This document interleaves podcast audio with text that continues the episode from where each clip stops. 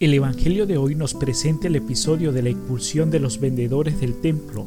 Jesús hizo un látigo con cuerdas, los echó a todos del templo con ovejas y bueyes, el dinero, todo. Tal gesto suscitó una fuerte impresión en la gente y en los discípulos. Aparece claramente como un gesto profético, tanto que algunos de los presentes le preguntaron a Jesús, ¿qué signos nos muestras para obrar así? ¿Quién eres para hacer estas cosas? Muéstranos una señal de que tienes realmente autoridad para hacerlas. Buscaban una señal divina, prodigiosa, que acreditara a Jesús como enviado de Dios. Pero este gesto de Jesús y su mensaje profético se comprenden solamente a la luz de la Pascua. Según el evangelista Juan, este es el primer anuncio de la muerte y resurrección de Cristo. Su cuerpo, destruido en la cruz por la violencia del pecado, se convertirá con la resurrección en lugar del encuentro entre Dios y los hombres. Ahora bien, concretamente, ¿qué nos dice este Evangelio a nosotros? Podemos pensar en dos puntos en específico. El primero es que Jesús aparece empleando la violencia. Este texto nos presenta a un Jesús intransigente contra el mal.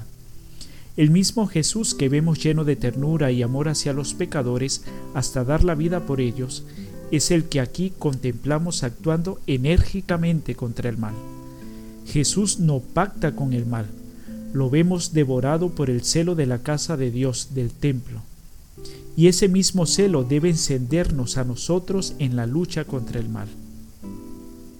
El segundo punto de reflexión es el celo que hemos de tener en esta cuaresma por limpiar nuestro templo que somos nosotros mismos nos podríamos preguntar a la luz de este Evangelio, ¿le permitimos a Jesús que haga limpieza en nuestro corazón y expulse a los ídolos, es decir, las actitudes de codicia, celos, mundanidad, envidia, odio, la costumbre de murmurar?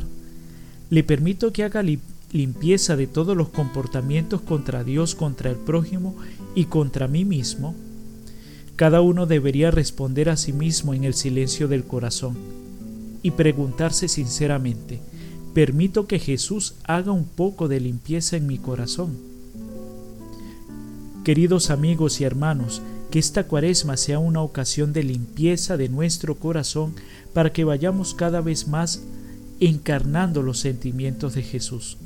Que tengan un feliz domingo, Dios les bendiga.